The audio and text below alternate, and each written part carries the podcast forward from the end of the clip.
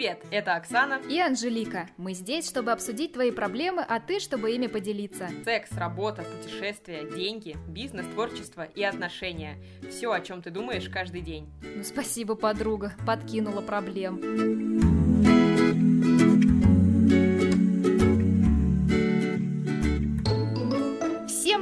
Привет, это Анжеличка. Привет, это Оксана. А подкаст называется «Подкинула проблем». В этом выпуске у нас будет несколько историй слушателей, потому что мы написали в нашем инстаграме «Подкинула проблем» вопрос, какие у вас проблемы или истории, связанные с деньгами.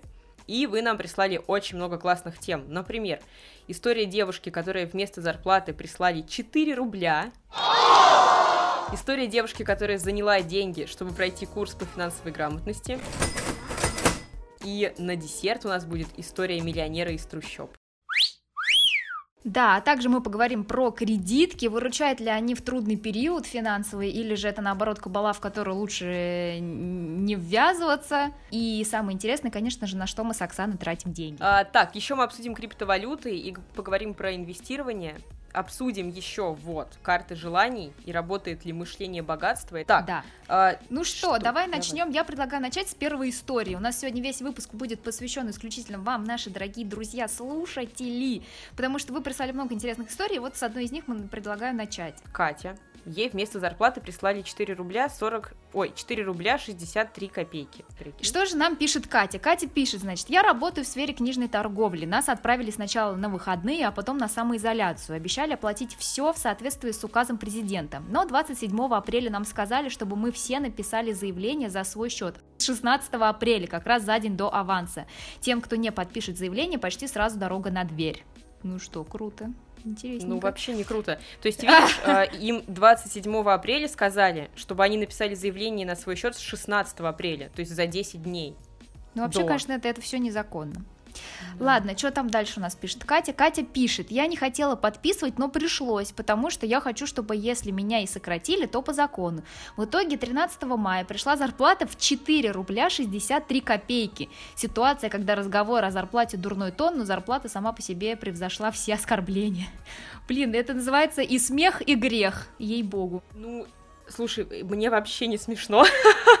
ну, как бы я смеюсь сейчас просто, чтобы, знаешь, Снять стресс. стресс. Да, Стресс. потому что это полный шок. трэш. Я не понимаю вообще, что будет делать Катя.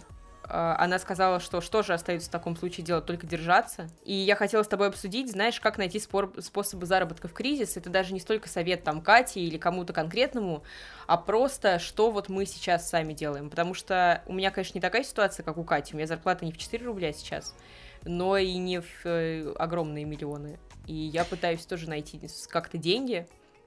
И последние дни я прям действительно зациклилась на этом вопросе. Я даже не знаю, насколько это Как заработать деньги? Как подзаработать или какой вопрос? Как заработать деньги, да, как прожить, потому что мне скоро платить за квартиру.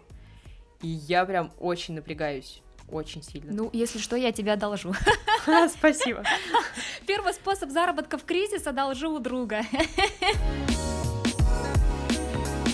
поводу Кати, я тут считаю, что это вообще на самом деле серьезный вопрос, и это не шутки. Если тебя облапошили в данной истории, в данной ситуации, я советую ей обратиться э, в трудовую инспекцию. Слушай, ну а как это доказать? Ну как ну, доказать? Ты, ты сама написала заявление, и что? Что ты скажешь? На Надо... не Нет, ничего? можно собрать несколько человек, если не одна Катя попала в такую историю, можно собрать mm-hmm. несколько человек и пойти всем вместе жаловаться, потому что и так и сказать, что нас заставили подписать задним числом, так, так и так, и если уже будет несколько свидетелей, то это очень вполне себе реальная тема. Короче, к созидательному. Как можно заработать? Есть ли у тебя сейчас конкретно проблемы, допустим, у тебя с заработком или ну, нет? У меня сейчас пока нет проблемы, угу. потому что, ну как, я как работала на своей основной работе, я так и работаю. Угу. Вот, но угу. я недавно посмотрела интересный сюжет, который стал даже мне, так сказать, наукой. Э, можно в, во время кризиса, там, во время самоизоляции взять э, удаленную работу и писать, например, удаленно, вести какие-то эти инстаграм-страницы, там, соцсети чьи-то, и а сколько? Ну, вот ты знаешь, кстати, за это, оказывается, зарплат? неплохо платят. Ну, то есть эм, за два аккаунта девушка рассказывала, главная героиня девушка, она рассказывала, что она ведет два аккаунта в Инстаграме э, разных компаний. и в ее задачу входит публиковать по одному посту в каждый аккаунт каждый день. Ну, то есть это два поста в день. На это она тратит 4 часа и в месяц получает 35 тысяч рублей с двух проектов. Ну, это неплохо. Неплохо. Че ж я бесплатно веду?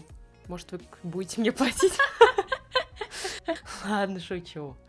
Нет, ну Ну вот это вот отстой. Вообще я должна была сказать, да, давайте, ну, все, я должна Всё. заткнуться, я сама Оксану веду своих проектов. Меня, видишь, видишь, как меня разбомбило? Потому что я реально зациклена на деньгах. Так, извини, что дальше? Оксана устала. Я это оставлю, если что. Оставь, оставь. Вот, что еще можно делать удаленно? Монтировать ролики, если вы монтажер. Ну, короче, Какая много, цена? много удаленной работы. 5000 рублей, мне кажется, я недавно видела объявление, был 5-минутный ролик. Ну, то есть он совсем маленький, за 5000 рублей.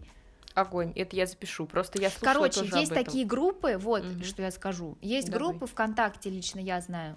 Э, Все о фрилансе называется, и что-то там удаленная работа Москва ну, потому что я в Москве. Вот. Угу. Но очень много групп э, ВКонтакте, где есть удаленная работа, и там есть очень много всяких предложений. Я в свое время пыталась подзаработать на сайте Юду. Это где ты вы, в, там выкладывают какое-то задание, ты оставляешь свою заявку, мол, я могу сделать за такую-то сумму, там, написать статью за тысячу рублей. И потом заказчик, который выкладывает это задание, он выбирает из э, всех, кто откликнулся, того, кто выполнит это задание. Вот, но там платят э, сущие копейки, и мне что-то под, я подзабила, потому что там вообще, там, например, например, расшифровать 20 минут э, какого-то интервью, 300 рублей. Но чтобы расшифровать 20 минут, я трачу на это 2 часа, грубо говоря. 2 часа 300 рублей, ну блин, сори, это не те деньги, ради которых я должна устать. Да, ты знаешь, я тоже хотела зайти на этот сайт Юду, но я обнаружила, что чтобы увидеть объявление о вакансиях, ты должен заплатить. И я такая, типа, чё? Да, Идите да. в жопу. Ты вот, поэтому заплатить. я закончила сразу с этим сайтом, я зарегистрировалась на сайте freelance, mm-hmm. freelance.ru но я тоже с ним как-то подзабила на него, и сейчас, по сути, почему меня напрягают все эти разговоры про деньги? Потому, потому что... что их нет? Потому что их нет, да, потому что я же ушла с офисной работы, и я сейчас работаю типа на фрилансе. То есть у меня есть фотопроект мой парадная, mm-hmm. где мы фотографируем с моей, э, с моим бизнес-партнером Ириной, мы делаем фотосессии людям. И это ну вот расскажи про этот проект.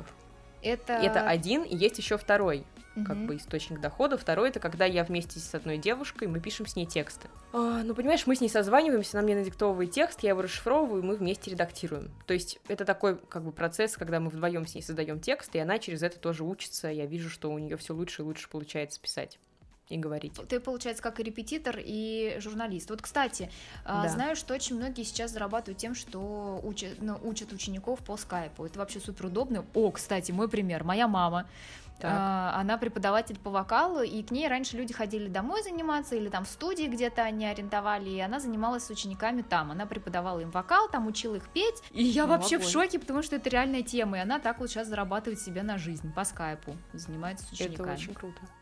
Да, ну вот, собственно, мы тоже с ней по скайпу занимаемся, я тоже как бы как репетитор и как копирайтер. Я думала, что, может быть, мне попробовать найти еще побольше учеников или людей, которые хотят, чтобы я им писала. А, и фотосессии тоже. Я не могу сказать, что это супер прибыль. Ну, как бы это прибыльно, нормально. Тебе нужно постоянно повышать охват. То есть, либо как-то рекламироваться, либо чтобы кому-то что-то делать по бартеру, чтобы о тебе рассказывали, ты постоянно должен быть на слуху. И на это очень много уходит времени. То есть у меня даже не столько много уходит времени на сами фотосессии, обработку кадров, чем на то, чтобы вести Инстаграм, чтобы рекламироваться, чтобы всем рассказывать, чтобы находить каких-то партнеров и так далее. Вы, вы вкладываете деньги в рекламу? У нас до кризиса был рекламный бюджет тысяча в неделю. И как только пошли слухи про то, что может быть кризис, то есть буквально 15 марта мы сели на карантин, и мы сразу срезали все рекламные бюджеты. Я говорю пафосно, ты слышишь, как рекламные бюджеты, у меня есть бизнес-партнер. Я пытаюсь переломить тоже какие-то негативные установки, что я занимаюсь ерундой. Ну что, перейдем к нашей следующему нашему Да, письму. знаешь, я хотела тебя спросить вот о чем. Да, Переходя давай. от истории Кати к следующему письму, угу. Катя сказала вот о чем. Ситуация, когда разговор о зарплате дурной тон. Угу. И я хочу с тобой поговорить. Считаешь ли ты, что говорить о деньгах это плохо, стыдно, некрасиво? Ну нет, не знаю. Мне вообще так не кажется. Мне тоже так не кажется. Но я испытываю все равно иногда стеснение спросить у кого-то, допустим, какая у тебя зарплата. Например, у тебя я не знаю, какая зарплата, я не спрашивала. Ты как-то раз что-то мельком мне сказала, когда мы ехали в троллейбусе но больше я не спрашивала, потому что, типа, ну, нехорошо же. Блин, просто, вот знаешь, кстати, я не знаю, в чем здесь фишка, но, например, нам на работе запрещают обсуждать финансовые какие-то вопросы. Э, ну, то есть сейчас, кстати, например, я да. не могу сказать во всеуслышание, там, сколько я там получаю, например. По-моему, на моей работе в офисе тоже у меня была такая тема. По крайней мере, мы только... Я вот дружила с двумя девочками, и мы с ними обсуждали, какая у нас зарплата. Угу. Если кому-то повышали зарплату, то это, допустим, там делали как-то, ну, не то чтобы в тайне. Ну, ну да, втихаря. Никто не говорил, типа, так, а теперь мы тебе повысили зарплату на 5 тысяч. Угу. Такого не было. И ты знаешь, я хочу понять, почему. Во-первых, я не считаю, что говорить о зарплате, и это как-то плохо или стрёмно, потому что мне кажется, что как иначе учиться. Если я не буду понимать, сколько кто зарабатывает, я не буду знать, как, какие вообще есть цены на рынке. Ну так в том-то и, и, в том-то и фишка. Ну да. Потому что это невыгодно нашим работодателям. Ха, рабская позиция, снова вот эта тема. Если вы еще не слушали про рабскую позицию, у нас был выпуск второй, очень классный. Мне иногда бывает, когда я знаю, что, например, там человек не работает или долго не может найти работу, мне немножечко как бы стыдно сказать, что я вот работаю, я получаю деньги нормальные. Угу. Вот. Что в твоем понятии нормальные деньги? Слушай, ты не можешь сказать, сколько ты получаешь, но ты же можешь сказать, что, допустим, больше ста тысяч. Ну нет.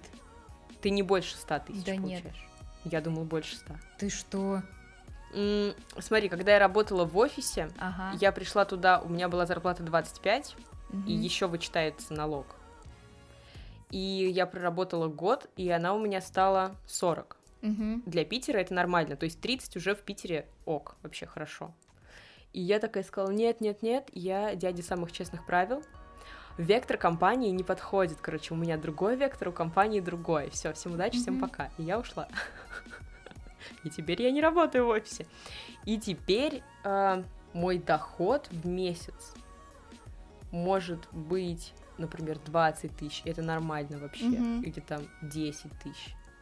И сейчас я, короче, очень хочу как-то его увеличивать, структурировать и иметь возможность контролировать вообще, сколько я зарабатываю. Да, но при поэтому... этом при ну. этом ты э, чувствуешь себя лучше, чем когда ты получала да. 40 и была рабом, или когда ты получаешь 15, ну, в среднем в месяц, но ты сама себя предоставлен, ты сама контролируешь свой график, ты можешь выспаться и лечь попозже, и, и начать делать в час, а не в 9, потому что так заведено. Ты знаешь, с одной стороны, да, с другой стороны, мне кажется, на работе я была более дисциплинирована, это лучше.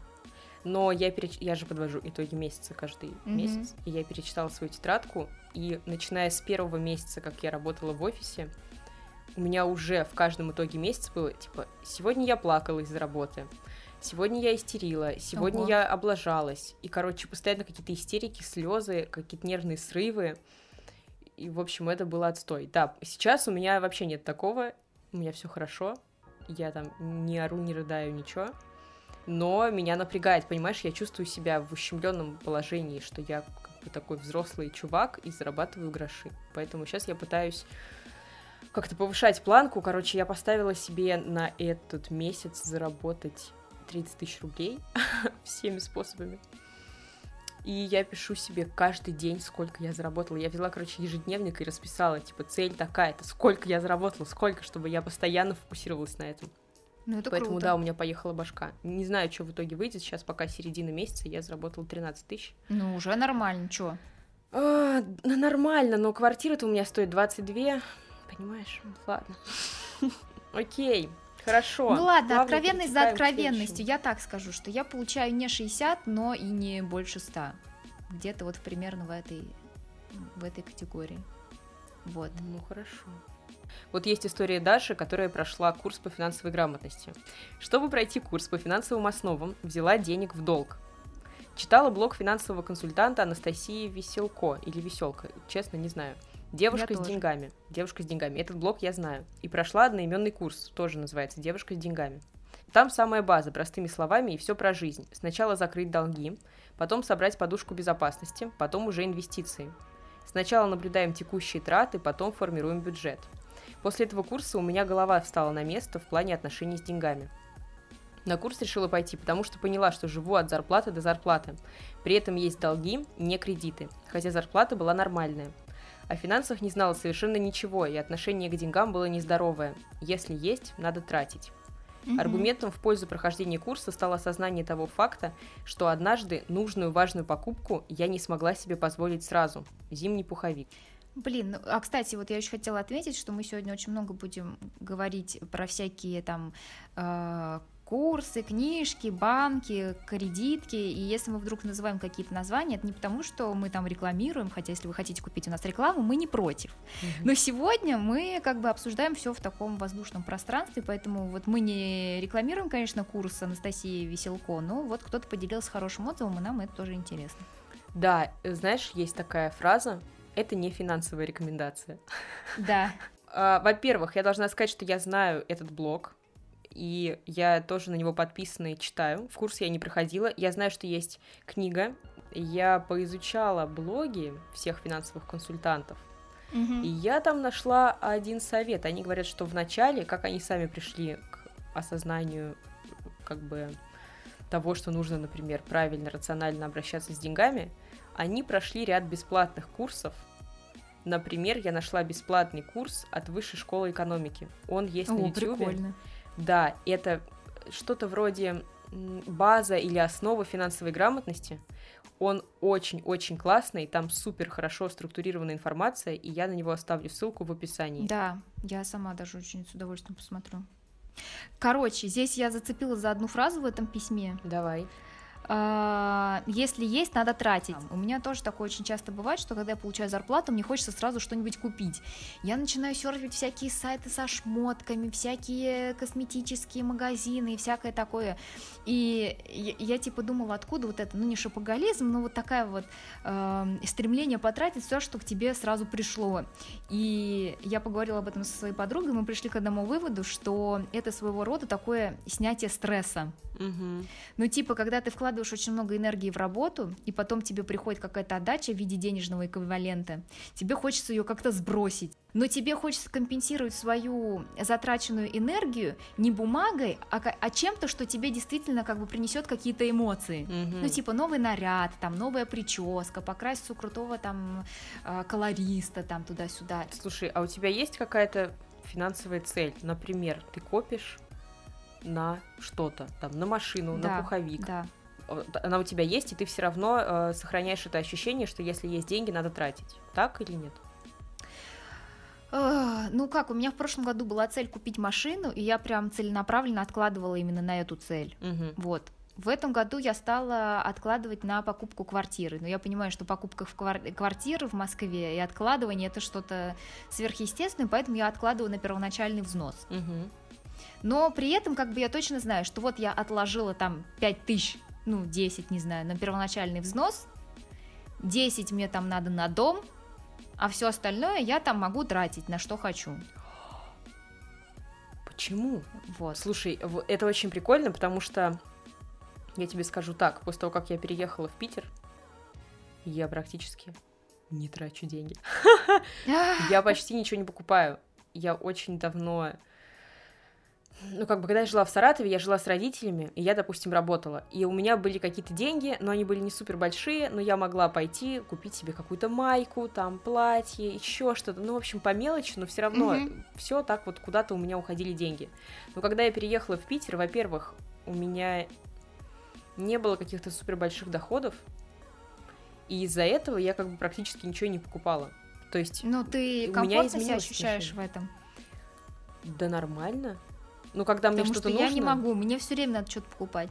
Нет, я себя ощущаю абсолютно нормально, и ощущала, э, например, если мне что-то было нужно, допустим, мне нужен пуховик, все, окей, я пошла. Когда я устроилась на работу, я почувствовала себя намного лучше, потому что, да, я знала, какие у меня есть прогнозируемые доходы.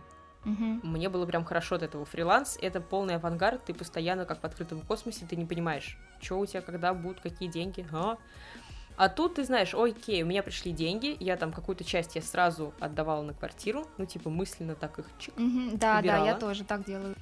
Да, а остальное то, что у меня оставалось, я либо, допустим, откладывала там на какие-то крупные покупки. Например, у меня была цель купить себе камеру Угу. Но я не купила, потому что потом я ушла с работы, и я проедала эти деньги, которые мне остались. Но это не важно, но я там смогла себе купить, допустим, пуховик, если мне было нужно, uh-huh. или там какие-то ботинки, или если у моей подруги была свадьба, то я пошла и купила себе платье. Uh-huh. И это, в принципе, все. Больше мне не нужно было каких-то постоянной новой одежды, у меня ушло вот это ощущение, что если есть деньги, нужно потратить. Это просто прикольно. Ну, на самом деле, не знаю, я вот э, немножечко даже уже страдаю от этого своего постоянного желания что-то покупать, поэтому я даже не знаю, как-то надо себя сдерживать, как я пока не придумала. Потому что когда я покупаю все время что-то, какие-то шмотки, там, не знаю, косметику, когда я покупаю, я чувствую себя немножечко счастливой. Но когда mm-hmm. я расплачиваюсь, я понимаю, что я опять потратила деньги, у меня эта энергия счастья, она куда-то уходит. Но если, например, я что-то выбрала, кинула себе в корзину какие-то наряды, все, я решила, я не трачу деньги, то я тоже чувствую себя несчастной, потому что я запретила, запретила себе купить то, что я хотела. И единственное, к чему я сейчас пришла, это к тому, что надо искать какие-то выходы другой радости. Это должна быть не жрачка, не курево и не шмотки.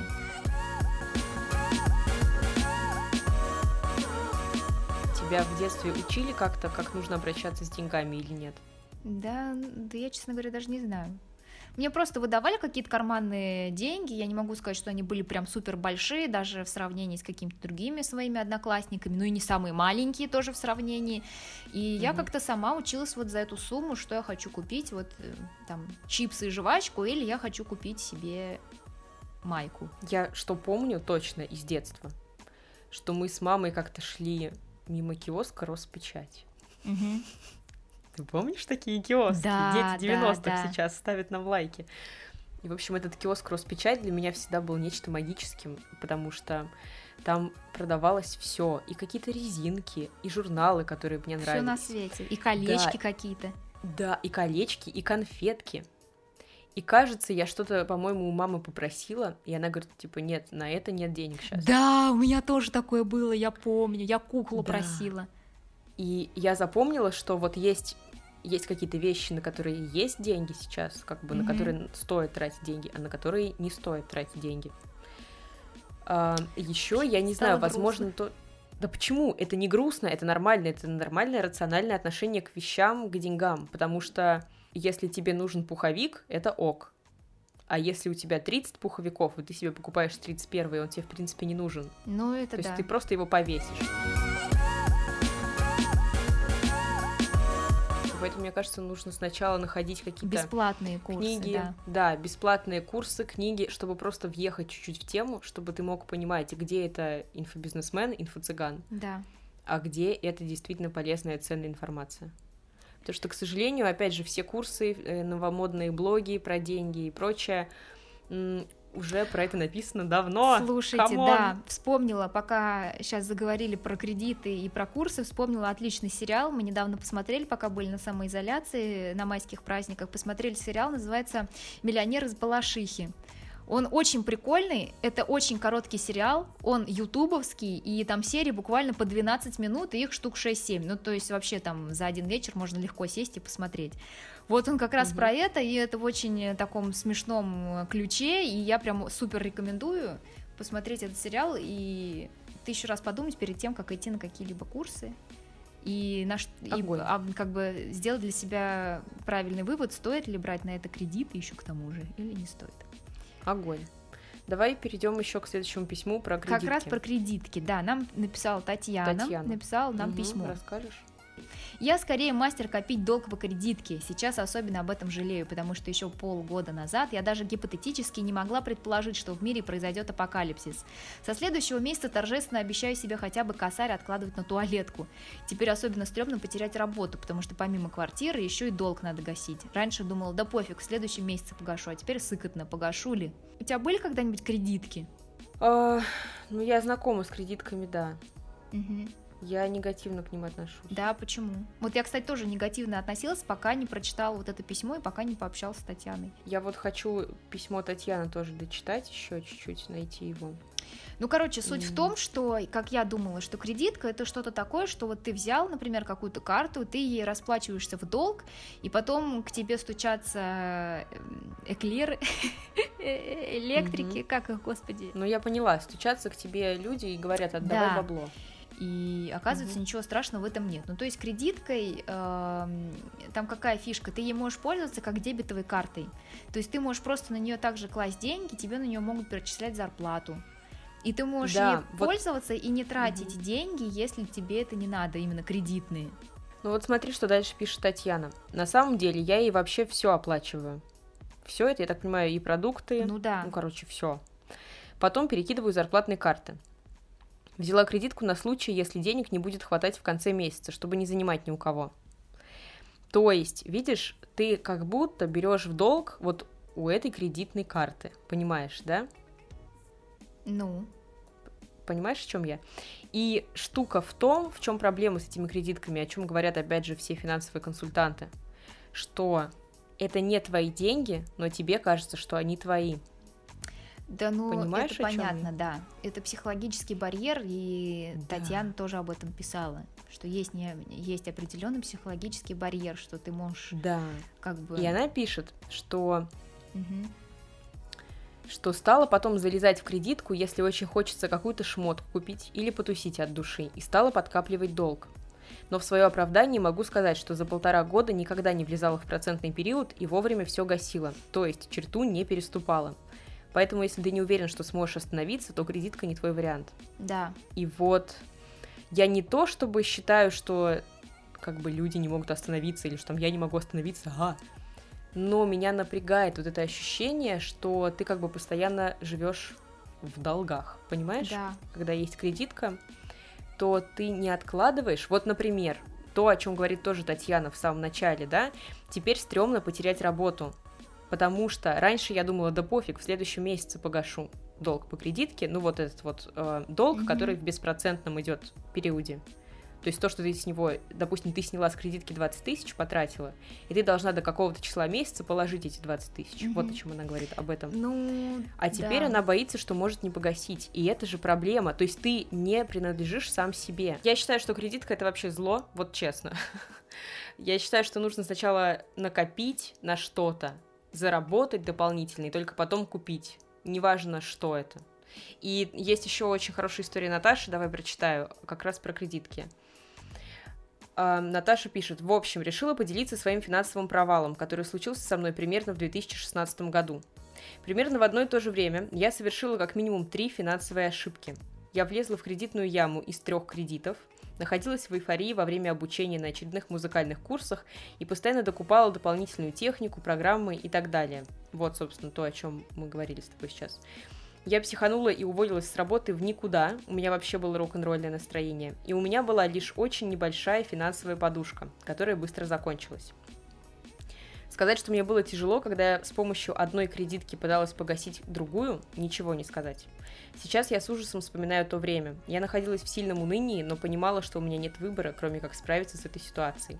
Вот, собственно, тоже еще проблема кредиток, что иногда ты набираешь дофигища долгов и пытаешься одной кредиткой гасить другую. То есть ты выбираешь, например, кредитку, где есть 3%, как это, 3 месяца когда ты можешь не гасить три месяца беспроцентного снятия, да, и пытаешься погасить ту, где полтора месяца mm-hmm. беспроцентного снятия. И это замкнутый круг. И вот Наташа пишет, как она с этим справлялась. Я решила не глупить и все-таки нашла регулярно оплачиваемую работу по специальности.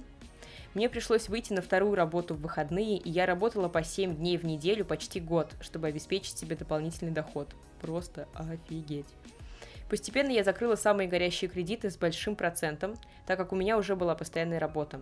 В том банке, где была моя зарплатная карта, я сделала рефинансирование и закрыла долг по кредитным картам, а также избавилась вообще от двух из таких карт. Ну, я думаю, что здесь можно сделать только такой вывод, что выбор, понятное дело, за вами, но когда вы берете кредитные карты, вы смотрите, во-первых, в первую очередь на условия, во-вторых, что вы подписываете, угу. и в-третьих, э, не делайте эмоциональных покупок.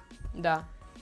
И пользуйтесь ей, наверное, только в самом крайнем случае. Да. Вот. Но я считаю также, что... Чтобы это было для вас комфортно. Лучше не пользоваться кредитками. Но да. это мое мнение. Короче, ладно, решать всем вам. Главное все читать, изучать и... Ну, в общем, про кредитные грамм. карты я вот что скажу. Ну, давай. Но вот у меня, например, э, молодой человек пользуется кредитной картой, когда он путешествует. Ну, то есть это удобно. Угу. Когда ты бронируешь гостиницу, например, за границей, то у тебя замораживают э, какую-то сумму со счета. Но если, например, ты отложил себе, не знаю, 50 тысяч на отдых, угу и ты бронируешь гостиницу на 20 тысяч, и еще 20 у тебя должны заморозить. Это означает, что у тебя остается всего 10 тысяч на отдых. Вот. И это неудобно. Ну, то есть гораздо проще оплатить э, кредитной картой, чтобы у тебя заморозили кредитные деньги с этой карты, а потом эти деньги, они вернутся на эту же карту. Э, отель вернет их. Ну, просто ты спокойно отдохнешь, и у тебя заморозят не твои деньги, грубо говоря. И у тебя пройдет нормальный отпуск. Вот.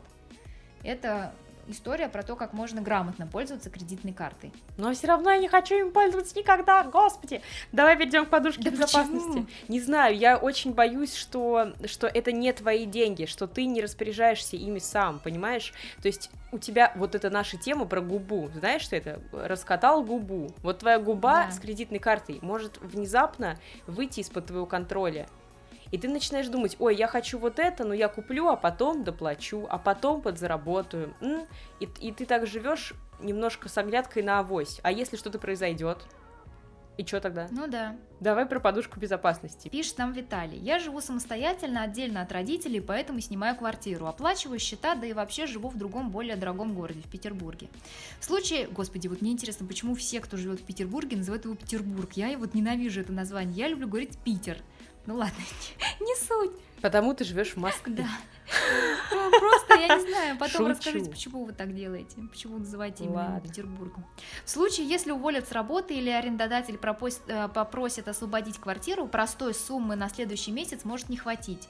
А бросать все и переезжать обратно к родителям – это провал. Это сильно отбросит меня назад во всем том, что я делал. Короче говоря, я собрал подушку безопасности, чтобы защитить свое будущее, чтобы из-за какого-нибудь трудного момента не начинать многое сначала. По-хорошему, этой подушки должно хватить месяца на 3-6.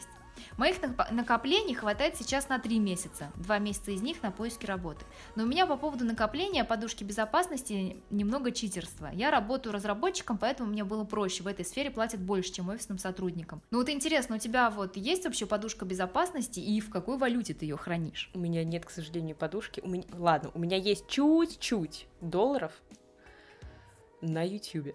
Ого, это как? Чуть-чуть. Ну, я же веду канал ну, на YouTube. Да, Оксана да. Медиа, подписывайтесь. Вот, и я подключила монетизацию. Угу. Не помню уже когда, и за какое-то время у меня накапало там 150 угу. долларов. И это единственные мои такие накопления, и то я их сейчас хочу вот вывести, потому что как бы кризис, и что делать. А, то есть вообще вот, я то хочу... ты их можешь вывести, прикольно. Да, да, да. А, вообще я хочу накопить подушку безопасности, но, к сожалению, у меня пока, видишь, нет постоянного такого прогнозируемого дохода, и у меня все уходит на мои на, на закрытие моих базовых потребностей дом и еда. Mm-hmm. Но как только я смогу, я надеюсь, что я смогу, господи боже, я тогда буду копить и, скорее всего, э, разделять на несколько валют. То есть на евро, на доллары как минимум, да, и, допустим, на рубли. Потому что это диверсификация mm-hmm. твоих средств. Ну да. Диверсификация рисков, вернее. А у тебя ну, есть? У меня есть небольшая подушка, но она же как бы и накопление на мечту. Ну, то есть я вот коплю, сейчас начала откладывать uh-huh. немножко на квартиру, на первоначальный взнос. Uh-huh. Но если, например, я понимаю, что сейчас вот э, такая тяжелая ситуация с этой самоизоляцией, если вдруг мне пригодится, то я спокойно оттуда возьму и как бы, ну, я нормально к этому отношусь. У меня нет такого, что вот я коплю на черный день и все, и uh-huh. руки прочь. Ну, это да, да, конечно, но вообще считается, что ты должен, типа, сначала накопить на подушку безопасности, потом ты тогда, например, копишь на какую-то долгосрочную цель, типа, в твоем случае квартира, mm-hmm. да, и еще ты должен не забывать про пенсию. Блин, и пенсия вообще... это вообще жизнь какая-то. Ну, блин, это не жесть, просто это логично, если ты сейчас там в 27-26 лет ты будешь откладывать по чуть-чуть, чуть ли не тысячу рублей с каждой зарплаты, и потом у тебя будет большая сумма, чем, например, в 50 лет. Да, надо Ладно. это все посчитать, просто очень круто, очень отрезвляет, когда ты берешь калькулятор и начинаешь все считать. и такой, опа, на, даже если ты гуманитарий, посчитать, ну, сколько знаю. ты накопишь, очень полезно, мне кажется. Но мне кажется, что все-таки на пенсию стоит копить больше э, после 40, потому что, ну блин, во-первых, я не знаю, доживу ли я до пенсии, ну серьезно, мне сейчас 27 лет, пенсия у меня будет, если будет, через 40 лет, Почему? через 40 лет. У меня еще не закрыты мои базовые потребности. В смысле? В 60, в 67 лет ты что хочешь, до 80 лет горбатиться, может, еще скажи? Ну да, мне в кайф работать, быть на ногах. Ну, в кайф, Это да, очень стимулирует, но откладывать на будущее, ну не знаю. Да я, проговор... я говорю, что на... я бы откладывала после 40, потому что до 40 надо наслаждаться жизнью, путешествовать, видеть мир, еще чего-то. А так что, ты будешь откладывать, и потом такой, а, я нигде не был, ну вот зато у меня есть пенсия и 100 тысяч. Круто. А так ты не будешь откладывать, и на пенсии ты никуда не поедешь. Ну, почему? Ну, да, потому что, зато я повидала мир. Ну слушай, откуда у тебя есть гарантия, что ты доживешь до пенсии. Откуда ты Если это знаешь? Если я буду вкладывать деньги в здоровье, то я надеюсь доживу. Мне кажется, ты вкладываешь что... деньги в здоровье? Ну, у меня нет сейчас денег, ну какие я деньги вкладываю? Я ни на пенсию, ни на подушку, ни на что не зарабатываю. что я тоже не вкладываю ни в какое здоровье. Мне кажется, что очень важно изучить реально финансовую грамотность, и тогда у тебя все встанет в голове действительно на место, потому что это иллюзия, что ты должен все откладывать, и это так скучно, что ты копишь на свою вонючую пенсию. О, какой ты зануда. Но ты можешь и путешествовать, и откладывать на пенсию. Ты можешь какую-то часть небольшую откладывать на пенсию, на что угодно, долгосрочные покупки, просто чтобы у тебя деньги не уходили на условно там глупые какие-то покупки, глупые траты эмоциональные, а сразу по кусочкам это распределять. Есть такие фишки, можно, во-первых, открыть какой-то вкладик небольшой, или можно вообще сделать проще. Есть в некоторых банках, у меня, например, такая карта, там, если хранить 150 тысяч, то каждый месяц тебе будут начислять на нее проценты. Ну, то есть, блин, там, ну окей, 100 рублей, но 100 рублей один месяц, а 12 месяцев это уже не 100 рублей. И поэтому да. это удобно. С этим я согласна, но есть такая штука, как инфляция. И... Да, но если ты откладываешь, я к тому, что если ты откладываешь в банку, то в любом случае ты теряешь, потому что в банке тоже как да. бы... А так хоть 100 рублей тебе да. накинут на карте, если у тебя держится. Да, Поэтому есть такая штука еще, как инвестиции, но мы сейчас давай про ипотеку сначала поговорим, О, а потом да. про инвестиции. Так, Кристина пишет про ипотеку. Я у нее спросила, угу. поменялось ли ее отношение к деньгам после того, как она выплатила ипотеку. Она говорит, даже не знаю, пожалуй, не поменялось. Деньги как были средством обеспечить себе какую-то комфортную жизнь, так этим и остались. Но теперь можно искать другую работу и не бояться, что ипотеку нечем будет платить. Деньги всегда в какой-то мере связаны со стрессом. Ипотека просто периодически повышала уровень тревожности, когда ты понимал, что зависишь от нее и должен быть осторожным. Почему деньги всегда связаны со стрессом? Когда их мало, это безусловно стресс. Ты купил квартиру, надеешься, что теперь расслабишься, но нифига. Дальше хочется что-то еще, надо о пенсии думать и прочее. Наверное, если бы на моем счете была сумма, позволяющая жить хорошо лет 100, я бы вот тогда точно не напрягалась бы. Вот давай быстрые вопросы. Наша любимая игра «Быстрые вопросы». Быстрые вопросы. На твоем счету э, 100 тысяч долларов. Что ты будешь делать? Так. Как ты будешь жить? Как, ты, как э, твоя жизнь э, пойдет дальше? Путешествовать первое, что пришло в голову, а ты? Путешествовать и вкладываться в развитие проектов.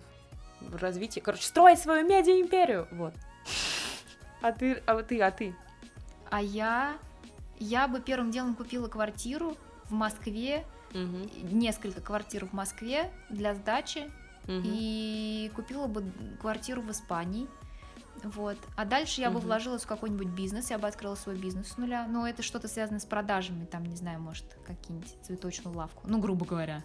Вот. И что еще? И построил бы приют для бездомных животных. О, это очень мило, блин, Анжеличка, максимально да. мило. Знаешь, вот еще пишет Кристина, у вас был вопрос mm про инвестирование. Вы под ним что понимаете? Банковские вклады или чисто акции, биржи, крипту? Я вот задумалась. Для меня инвестиция – это любое вложение денег, приносящее доход, даже вклад.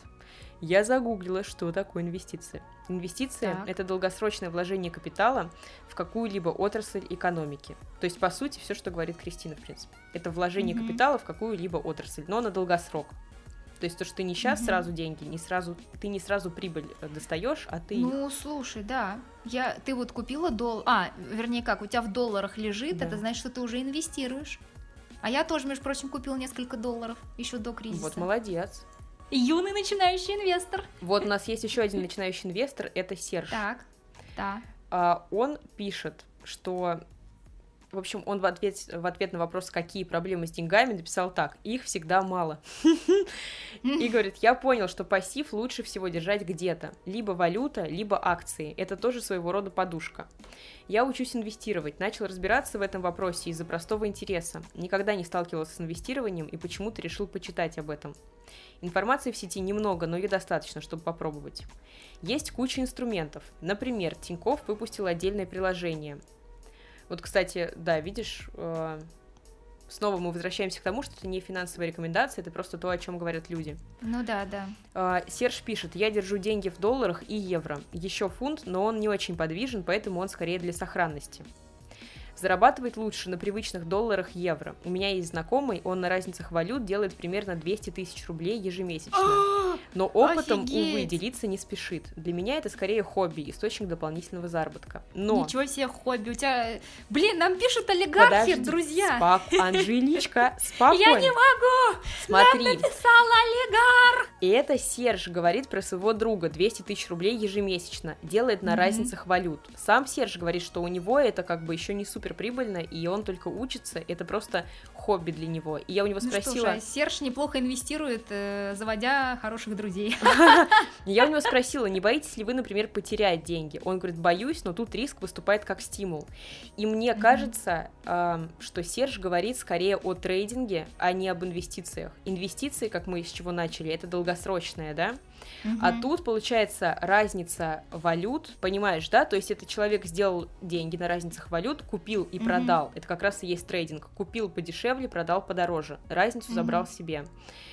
И это очень такая тема, ну, короче, это сложно. Просто у меня есть знакомые, которые занимаются трейдингом, и mm-hmm. это супер сложно научиться так, чтобы тебе это приносило деньги. И вот еще тоже есть такое классное, короче, слово волатильность. Волатильность это как раз... Боже, это как будто бы что-то из медицины. Нет, ну волатильность это когда а, вот, похоже на фертильность. Ой, извините.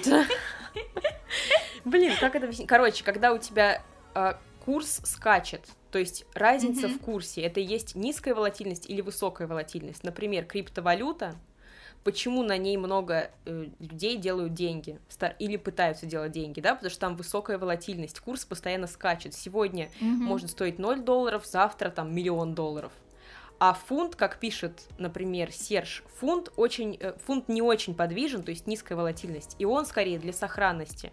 То есть вот исходя из этого можно тоже себе подобрать, в каких деньгах держать подушку Я безопасности. Вот, кстати, видела такую фишку, что в Сбербанке в приложении, если у вас есть карта, есть приложение, то в Сбербанке прям можно как бы вложить свои деньги, которые у вас есть на карте, вот в эти фунты, там во всякие, выбрать себе валюту, можно mm-hmm. в золото вложиться. Ну, короче, просто надо выбрать, что более да. подходит вот вам. считается, что в золоте вообще типа круто хранить деньги, потому что золото да. никогда не обесценится. И еще я знаю, что сейчас можно, э, ну, э, прибыльно вкладываться в акции Apple. Я тебе снова скажу, не тебе, а вообще всем слушателям, что это не финансовая рекомендация, во-первых, а во-вторых, про инвестиции тоже, что я знаю, что у тебя должны быть не одни акции, то есть у тебя есть инвестиционный портфель, например, и у тебя там не только Apple, но у тебя еще Netflix, еще, не знаю, Газпром, еще Лукойл и еще там Samsung. А ты вот в курсе, например, это приносит какой-то ежемесячный доход? Uh, да, почему некоторые люди инвестируют? Потому что то, о чем мы говорили, если ты кладешь деньги под проценты на вклады, например, 5% годовых, это mm-hmm. плюс-минус столько, сколько у тебя съедает валюта. То есть у тебя деньги как бы в ноль на самом деле работают. У тебя стало mm-hmm. не больше, не меньше. Ты на, у тебя стало, например, ты положила 100 тысяч, у тебя стало 110 тысяч, но ты на них можешь купить столько же продуктов. Mm-hmm. А если ты, допустим, инвестируешь, то у тебя может быть допустим, 10% годовых или вообще 13% годовых. Это считается, что типа, хм, 13%, что за ерунда, я хочу, чтобы у меня было там 50% годовых. Но на самом деле даже 13% годовых это очень круто. И есть еще mm-hmm. такая фишка, чем больше процентов тебе обещают, процентов прибыльности, тем выше риски и да, тем да, больше да. шансов прогореть. Поэтому mm-hmm. лучше выбирать как бы не супер высокие проценты. Ну, Понимаешь, да. о чем я, да? Вот есть Ирина, ты прочитаешь mm-hmm. ее. Ирина, почему я подписала, что она выпускница высшей школы менеджмента СПБГУ, это моя знакомая. Я знаю, что она окончила высшую школу менеджмента СПБГУ. То есть у нее mm-hmm. как бы образование такое тоже профильное. Письмо от Ирины. Я инвестирую примерно с начала года. В декабре прошла бесплатный курс от Тинькова журнала. Ну и в целом у меня после универа было понимание по акциям облигациям.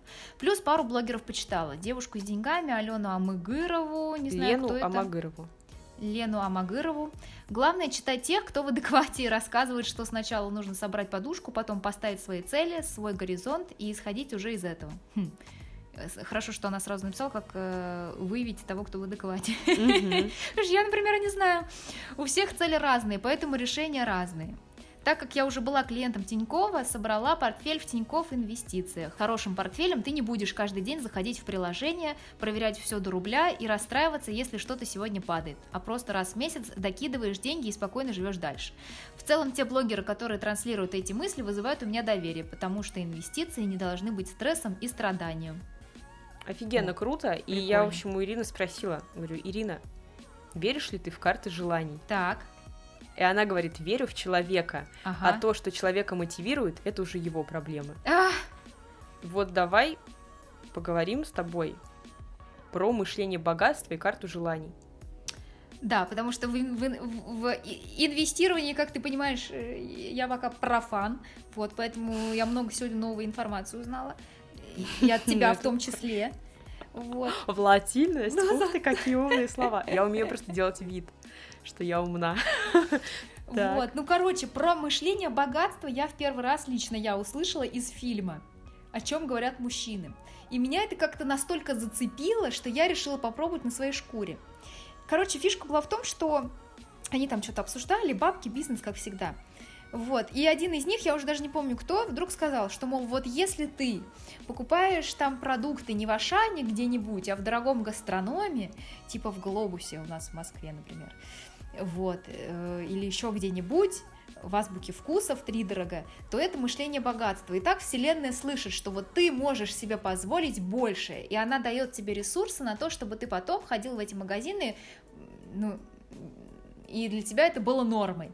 И что типа, Лол. и что типа, если, например, ты стоишь в Ашане на кассе, и ты купил носки за, за 100 рублей, и такой типа, ну ладно, похер, носки, носки, а вот вместо этого пойди и купи себе носки за 1000 рублей, как Бекхэм выкидывая их каждый раз после носки.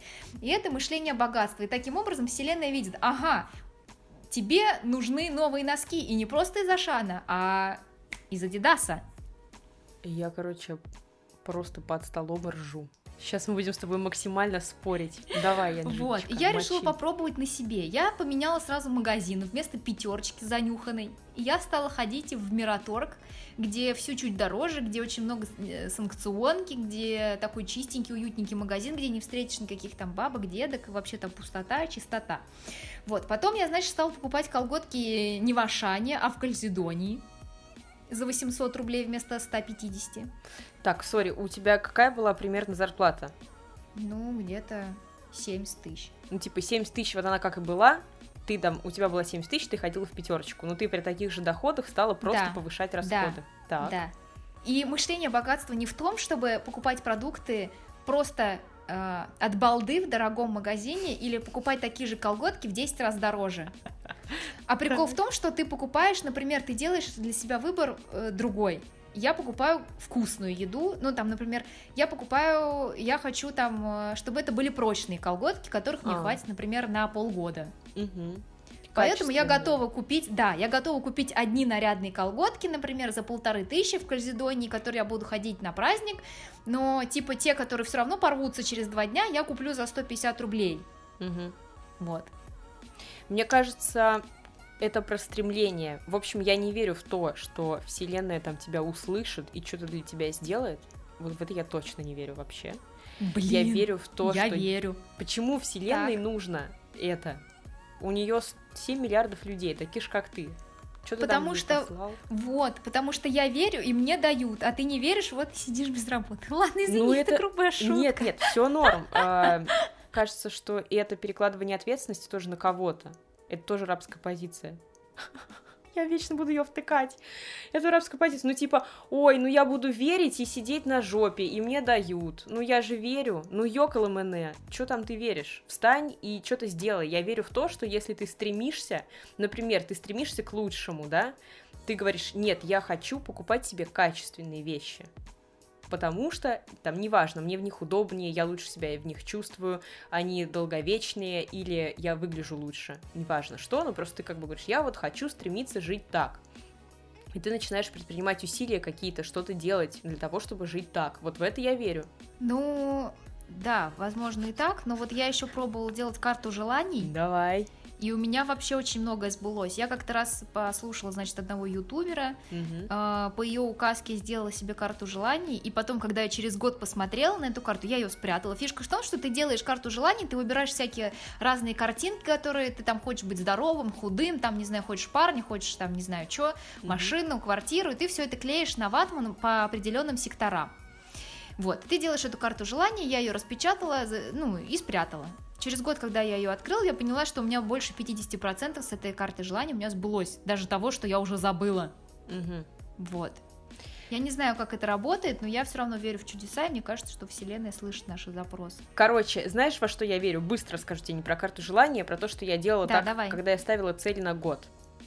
Я ходила тоже на какой-то мастер-класс бесплатный, и мы там ставили цели на год. Угу. И сначала я написала, типа, все, что мне приходит в голову, что я хочу за этот год. А потом мне тренер сказала, так, а теперь мы выбираем три приоритета. И я такая, оп, и выбрала три, три приоритета. Но дальше я постоянно возвращалась к ним. Каждый месяц я думала, так, вот у меня такая цель, вот как я к ней приду. И в итоге, когда я пролистала назад во время Нового года, я посмотрела, что да, у меня все сбылось. Но я как бы предпринимала усилия, опять же. Угу. Короче, прикольная тема. Но мы переходим к самому горячему, что есть в нашем подкасте. Это история да. от анонимного источника и под кодовым названием «Миллионер из трущоб». Перед записью подкаста ты спросила у меня, это вообще реальная история или нет. Это реальная да. история. В общем, смотрите, что говорит наш миллионер из трущоб. В детстве деньги воспринимались как источник всех радостей, всех возможностей, особенно когда живешь в небогатой семье. Деньги — это конфеты, игрушки, поэтому деньги кажутся главным. А, я стала заниматься творчеством, это, я так понимаю, уже во взрослом возрасте, поэтому деньги ушли на второй план, но в какой-то момент я понял, что реализация в творчестве не зависит от меня одного. Я устал долбиться в одну стену. Перешел к более простым материальным вещам. Сначала я начал спекулировать в интернете. Я спекулировал в тех сферах, в которых разбирался – искусство и компьютерные игры. И я загуглил, что такое спекуляция. Спекуляция ага. – это скупка и продажа каких-либо товаров с целью получения прибыли. То есть купил, подешевле, продал подороже.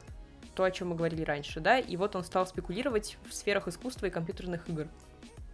Не знаю как. После того, как я случайным образом познакомился с миром криптовалют, я перешел от спекуляции с конкретными физическими вещами к виртуальным, к сфере криптовалют. Сторон у этой сферы бесконечное множество. В одной из них мне повезло обнаружить дыру – рыночную неэффективность. Так я заработал свой первый миллион рублей. Миллион рублей – это же фигня. Пожалуй, более значимо здесь то, что сначала я не поверил в эту возможность. Я делал все потихоньку, постепенно, потому что понимал, что в любой момент это может закончиться. Но вот конкретный результат, когда я осознал, что попал чуть ли не в сказку, это когда я за один день мог заработать две зарплаты из своей прошлой жизни. Я автоматизировал процесс и понял, что практически ничего не делая, я могу заработать до 70 тысяч рублей в день. Офигеть. Ну да. Офигеть. Нам бы так. Стандартная московская зарплата. В день? Ну не в день, блин, месяц. Так, через какое-то время все это стало восприниматься как норма. В тот момент, когда дыра, на которой я зарабатывал, прикрылась, а она должна была рано или поздно прикрыться, я почувствовал на себе всю прелесть наркотической зависимости. Когда ты не можешь сократить свои расходы и избавиться от ощущения того, что доходы больше не растут. Я начал судорожно бросаться в разные стороны, искать, где еще я могу обнаружить такие же источники заработка. Найти такое сродни выигрышу в лотерею. Если ты этим занимаешься профессионально, то у тебя есть шансы.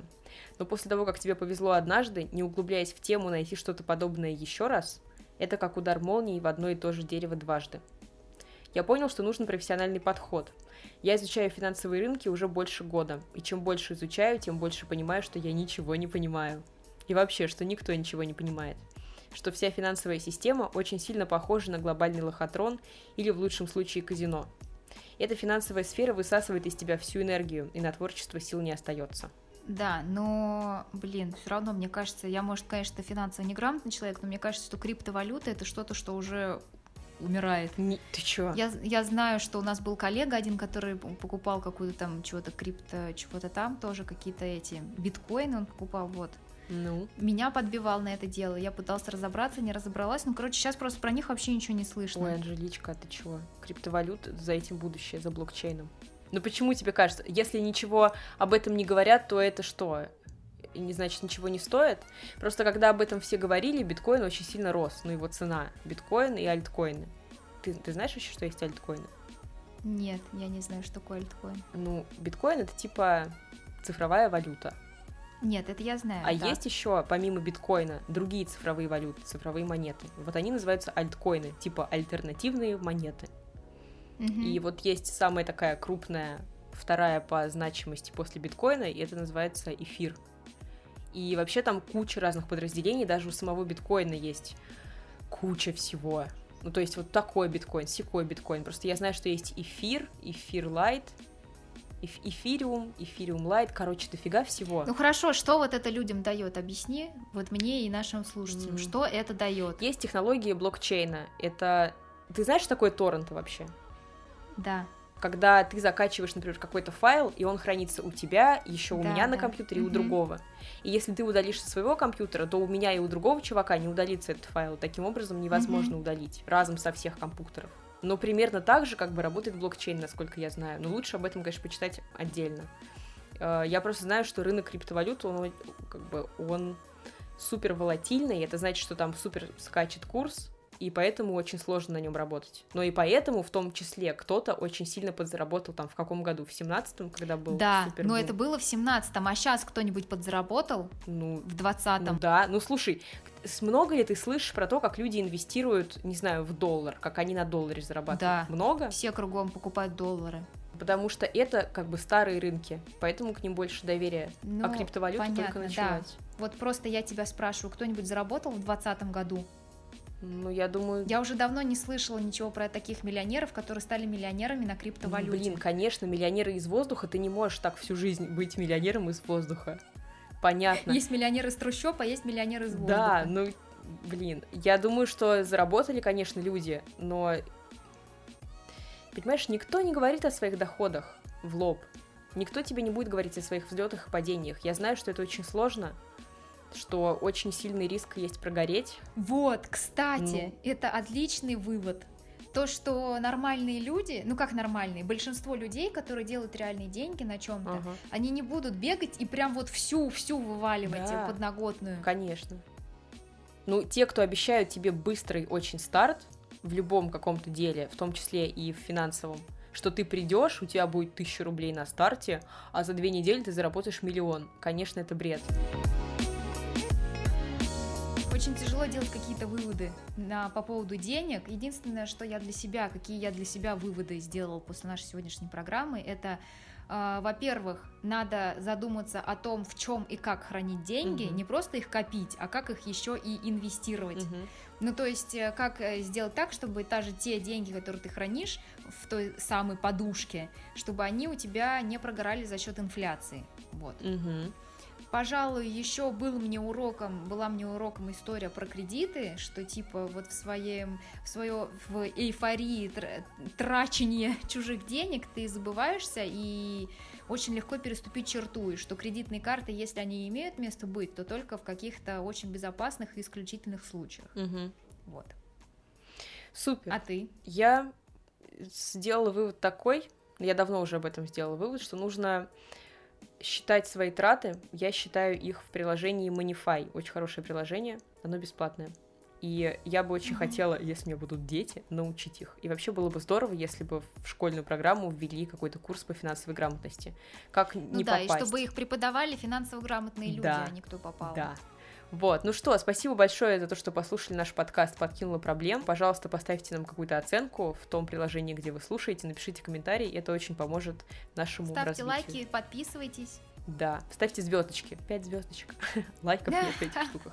Вот, мы есть еще в Инстаграме подкинула проблем. И у нас есть почта подкинула проблем собака gmail.com. Пишите, если у вас есть какие-то проблемы, которые вы хотите обсудить. И до встречи через неделю. Пока! Пока-пока!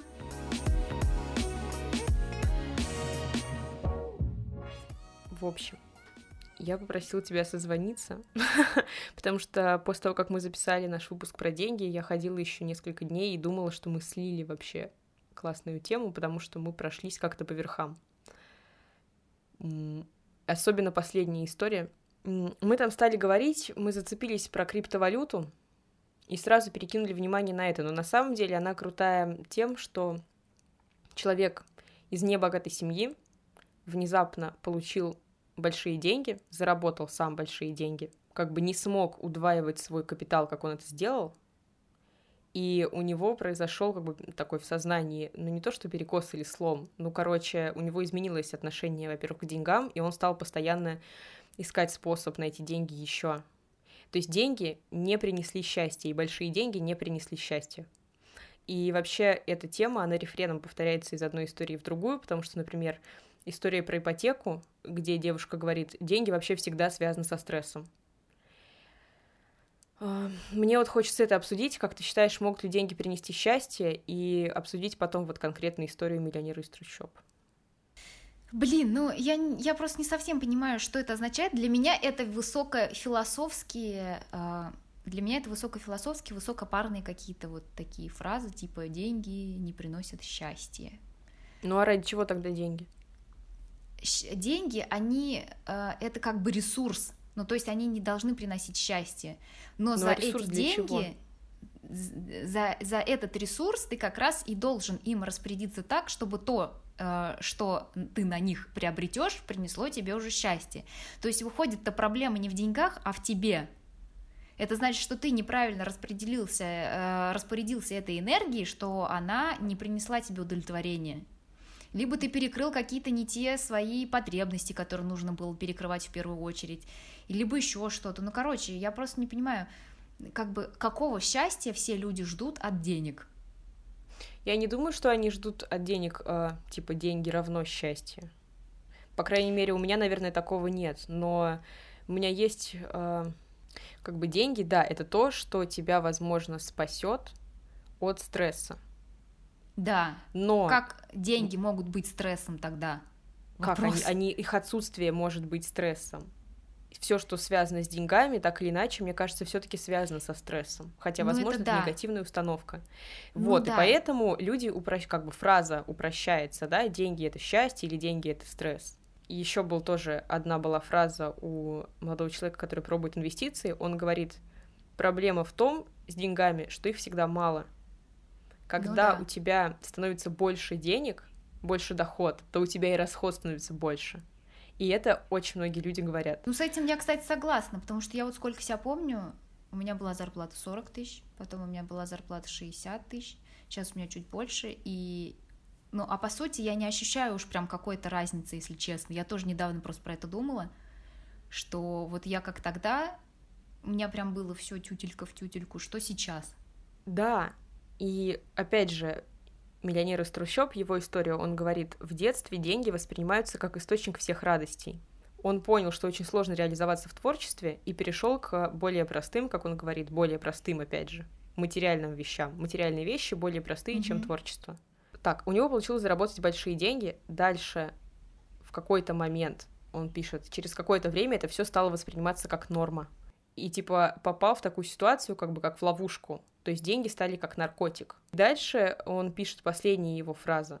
Эта финансовая сфера высасывает из тебя всю энергию, и на творчество сил не остается. То есть вот о чем э, мы с тобой сначала говорили, что деньги это ресурсы, они могут дать тебе энергию, но когда ты гонишься за деньгами, чтобы mm-hmm. это дало тебе энергию, в итоге у тебя не хватает энергии. Ну да, просто мне вообще тяжело это представить себе. Ну, потому что для меня это, я сейчас просто сидела, слушала тебя, и у меня пошла ассоциация, как будто бы как человека, который целый день играет в компьютер. И для него важно, мол, там, знаешь, ну, пройти миссию или что-то в этом роде. Мне кажется, это что-то детское такое. Почему? Немножко. Человек заработал миллион, у него изменились расходы. он привык к другому уровню жизни. Я не знаю уж к чему, но наверняка это, если он говорит, что он был из небогатой семьи. Ну, То хорошо, есть сейчас он уже не может вернуться к тому состоянию, когда он был просто человеком из небогатой семьи в России. Ну, а ты что И думаешь он... по этому поводу? Ну, то есть, ну, как бы я считаю, что это очень драматическая история, потому что ты, с одной стороны, возможно, у меня просто так, возможно, я думаю, что если ты вдруг заработаешь миллион, то все, у тебя жизнь магическим образом изменится, все станет круто. Но оказывается, недостаточно просто заработать миллион. И тут непонятно, может быть, виной там всему психологии, или нужно прокачивать как-то психологию, да, потому что, может быть, человек был просто не готов к большим деньгам. То есть ты хочешь вернуть, это естественно, что ты хочешь вернуть тот уровень жизни, который у тебя был, разве нет? Если ну, бы а ты сейчас переехала, не знаю, в Саратов. Потому что это сложно. Он говорит, я понял, что нужен профессиональный подход. А, я начал судорожно бросаться в разные стороны, искать, где я еще могу обнаружить такие же источники заработка. Найти такое сродни выигрышу в лотерею. То есть ему повезло однажды. Что, ты mm-hmm. знаешь много людей, которые зарабатывают у нас миллионы? Да нет, ну просто если этот человек сам говорит, что это лотерея, то почему тогда так он серьезно к этому отнесся? Если он понимает, что он не профессионал в этой сфере, что он вытянул счастливый билет. Ну, типа, если сравнивать с лотереей, вот ты выиграл приз. Но ты же не думаешь, что вот каждый раз, когда ты будешь покупать теперь лотерейный билет, ты каждый раз будешь вытягивать счастливый приз. Это же очевидно, что так не будет всегда. Вот. И мне кажется просто, что это что-то из области психологии. И mm-hmm. тут надо прорабатывать какие-то детские штуки. Я не хочу говорить травмы, потому что я не специалист. Или что? Или какую глубокую мысль ты в этом видишь? Что деньги погубили человека? Деньги погубили энергию на творчество. Ну, вот я просто по-другому тоже думаю. Ну и как? Мне просто кажется, что человек погубил сам себя. И то не погубил, потому что у него все наверняка все окей, и все будет окей. Просто он немножко потерялся и найдет обязательно себя и свое дело, и свой дальнейший путь. Человек в какой-то момент переоценил или заигрался, переоценил свои, свою значимость, не знаю, заигрался в игру и почему-то воспринял вот этот лотерейный билет, хотя он сам об этом говорит, что это типа удача, одна из, на миллион – и как-то неправильно к ней отнесся, вот. И я прекрасно понимаю, что если ты начинаешь жить супер хорошо, а потом тебя этого лишают, то тебе хочется вернуться обратно. Но я не считаю, что деньги способны погубить человека, вот честно. Почему? Ну, потому что человека может погубить только сам человек. Деньги — это бумага, понимаешь? Угу. И ты сам как бы, вот у тебя есть бумага, и ты такой, что ж, я за эту бумагу хочу и это, и это, и это, и сюда я вложу, и вот я буду сигару прикуривать вот этой бумагой. Либо человек говорит, вот у меня есть бумага, я пойду и куплю не черную икру, а вот всего-всего что мне хватит на месяц. Я просчитаю свой бюджет, я там, не знаю, вложу в банк, открою счет или еще что-то. Оба варианта хороши, если они приносят счастье людям. А если людям счастье это не приносит, то как бы они сами в этом виноваты, а не бумага. Понимаешь, это в теории, вот как бы я с одной стороны согласна, но с другой стороны, это все круто в теории, но я сейчас листаю опять же все истории слушателей, и свою историю, и я понимаю, что очень сложно сказать себе, ну это бумага, это не бумага. Очень сложно сказать себе так, а сейчас я начну копить, а сейчас я буду считать бюджет. От того, что ты считаешь бюджет, у тебя не появится больше денег или меньше денег, или больше знаний. Стоит ли стремиться к деньгам, как ты считаешь? А ты как к считаешь? большим деньгам. Я, наверное, не супер стремлюсь к деньгам. В этом моя проблема. Возможно, у меня есть какие-то негативные установки по отношению к этому. Если бы я стремилась к деньгам, я думаю, что я бы э, работала на других работах и не была бы сейчас на фрилансе, как минимум, точно. Как бы у меня с детства было такое отношение, что типа, ну, деньги и деньги. Скорее я стремлюсь к вниманию, поэтому, видишь, я делаю там YouTube канал, подкаст, там еще что-нибудь. А ты? Ну, я стремлюсь к деньгам. Ну как, я не могу сказать, что я стремлюсь к деньгам. Я стремлюсь к определенным целям. Я хочу квартиру, чтобы у меня была своя квартира. Даже если я не буду в ней, например, жить сразу. Но угу. э, есть какая-то недвижимость, которая в случае чего может мне чем-то помочь. Или может пригодиться моим будущим детям. Ну, в любом случае, я хочу недвижимость свою. Я точно знала, что я хочу машину. У меня есть сейчас машина. Сейчас я думаю, что в любом случае через 2-3 э, года мне нужна будет другая машина. И я понимаю, что для того, чтобы у меня была машина, мне нужны деньги. Я хочу рано или поздно, я точно знаю, что я созрею открыть свой бизнес. Для этого мне тоже нужны деньги. Вот. И как бы я больше мыслю не тем, что вот мне деньги нужны, просто вот чтобы мне сейчас дядя постучал в дверь и занес мне чемодан с бумагой. А я больше мыслю так, что вот мне нужны цели. И уже отталкиваясь от этого, я как бы обычно, ну как, если я ставлю какую-то цель, может быть, это немножечко такая область эзотерики, которую ты терпеть не можешь, но, как правило, у меня находятся ресурсы для того, чтобы этого достичь.